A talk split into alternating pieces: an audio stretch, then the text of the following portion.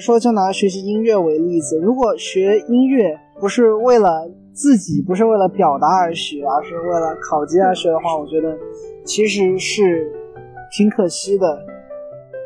大家好，我是罗毅，欢迎来到有意思。现在高考刚刚结束，我们进入了一则新的人生的阶段。那么今天呢，我请来了三位刚刚结束了高三学习的啊深圳中学的学生，那么他们也是我。在创业项目老土从事大山里公开课的啊，所结识的很有趣的零零后。那么今天呢，我想跟这几位零零后一起来分享一下他们在深圳中学期间学习，从小到大在这样一个国际大都市，如何去面临这种焦虑功利时代的一些选择，在申请美国大学的时候，怎样的去避开一些坑？那让我们一起来开启一些交流吧。今天请到了三位零零后，是零零后吗？算零一年一月的，都零一年的。OK，那请到大家来一块聊我们的成长，因为零一年大家已经马上要去读大学了，这是现象级的现象。那先介绍一下自己不？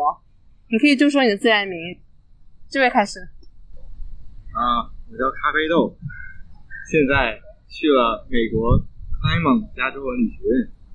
然后你可以讲讲你现在在做的一个 choice 吧。我现在其实还在纠结，到底要选择英国的伦敦政经还是加州的埃蒙特。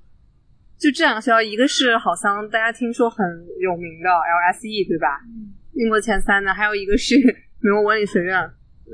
然后是价格差很多，是吗？学费上？啊，没错。像英国，它是一年是两万。欧元，嗯，那结合人民币差不多是十八万。对，啊，美国的话，文理学院一年的这样学费其实要到啊四五万美元，那折算过来其实可能就会到三四十万、四五十万。对啊，因为我知道像你这样的纠结跟选择，不，你不是唯一的一个人。对，我有遇到好几个。那就是你，你为什么会想要去美国花那更多的钱，然后不是一个大牌的学校？啊，想要的是什么？相比于。欧洲的高等教育还是更加认同美国的博雅教育那一套理念。它它的本科允许学生去进行更加多方面的探索，包括加州的阳光本身，加州的那个西海岸本身是一个让人充满希望、这个年轻活力的地方。那你觉得，在你看来，欧洲英国是什么样的风格？英国还是就拿我录的 LIC 来说，它还是以继承了比较传统的那一种。啊，教学的风格，它会，比如说，就按我入的社会学这一点来说，它是从啊 classical theory，就是古典理论，一直到现在当代理论，这样一整套专精的这样。那美国呢？在美国的话，你可以进行各个领域的探索，比如说你在学习哲学的同时，你可以去做宗教研究，你可以去研究，比如说女性的库尔理论和圣经的关系，嗯，你可以去。同时进行经济学的探索，还可以在这期间学一学理工科的内容，比如说像类似神经网络或者生物学习这样一些非常热门的内容。就是就是这种通识教育、博雅教育的一个概念。三一位，好，嗯，我叫鸡蛋果，然后我现在啊即将应该是即将去往美国纽约州伊萨卡城的一所大学。这个低调的描述。你即将会跟胡适成为校友，是吗？好像是。对，那嗯，因为因为我知道你的成长经历很特别，嗯，就是你是在就是初中的时候进入了这边的一个三加二的一个学习，对，初中三年加高中两年，其实就是竞赛班，奥数特别强，应该可以这么讲。但是现在你想学的专业变成了文科，对，就是啊。就是当时那个竞赛班，虽然说是竞赛班，但是它其实给学生有很多探索的自由。就是可能你如果想学竞赛，就是想学竞赛的话，你可以跟着很好老师去学竞赛。但是如果你不想学竞赛的话，你也有很多其他的自由。就是我当时可能就是被周围一群人带去，然后每天喜欢去写一些啊不知所云的诗歌或者是小说，然后。跟这群人待在一起，然后互相交流，就变得比较喜欢啊文学以及文科这些东西，不那么想像一开始那样想去搞竞赛了。所以我之后高中的时候就选择了出国体系，因为它可以让我更好去探索呃我感兴趣的方向。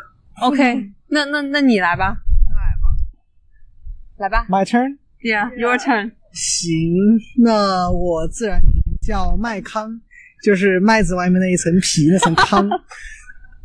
我也是我也是十八岁，然后初中和刚才的鸡蛋果是同一个初中，然后就那个三加二体系，高中在深圳中学。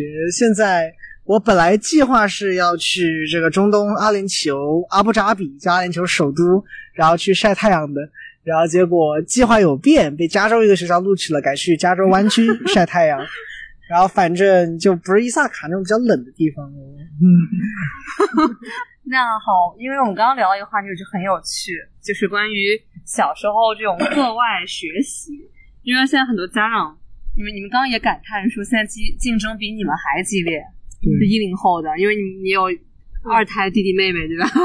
所以就是怎么看这个事情？小时候小学学什么特长，意味着什么？那怎么样的时候是一个好事？什么样的时候就不是一件好事？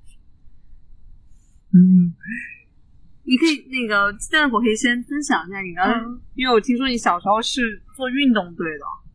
哦，对，就是我小时候是比较喜欢运动，然后参加过田径队以及篮球队，但是一个是一个学期之后被我妈因为影响学习强迫退出了，然后另一个是因为不太喜欢里面的气氛，然后自己就退出了。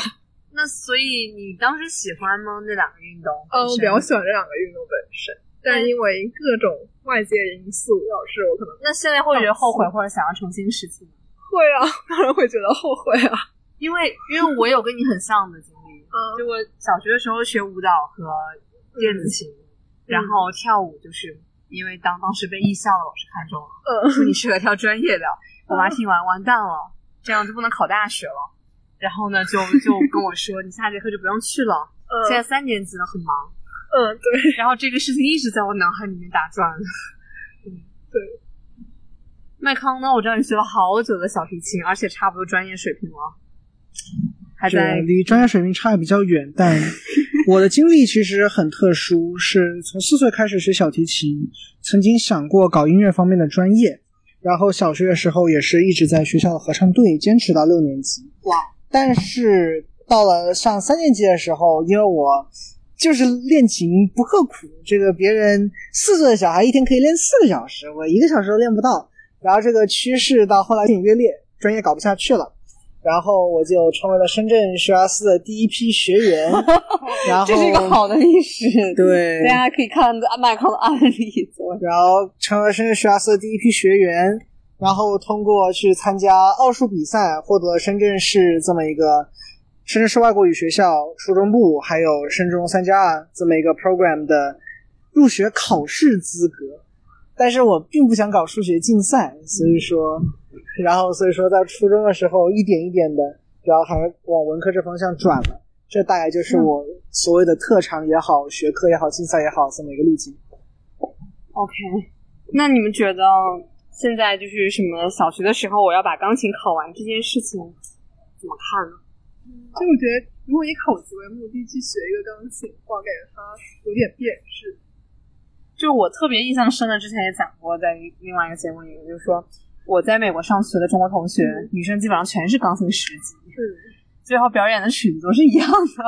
然后，然后呢，但但但但很多男生就是学了钢琴没有学下去，到了美国大学时候又很想重新开始学吉他。我们知道有一个梗，就是男生弹吉他讨女生喜欢。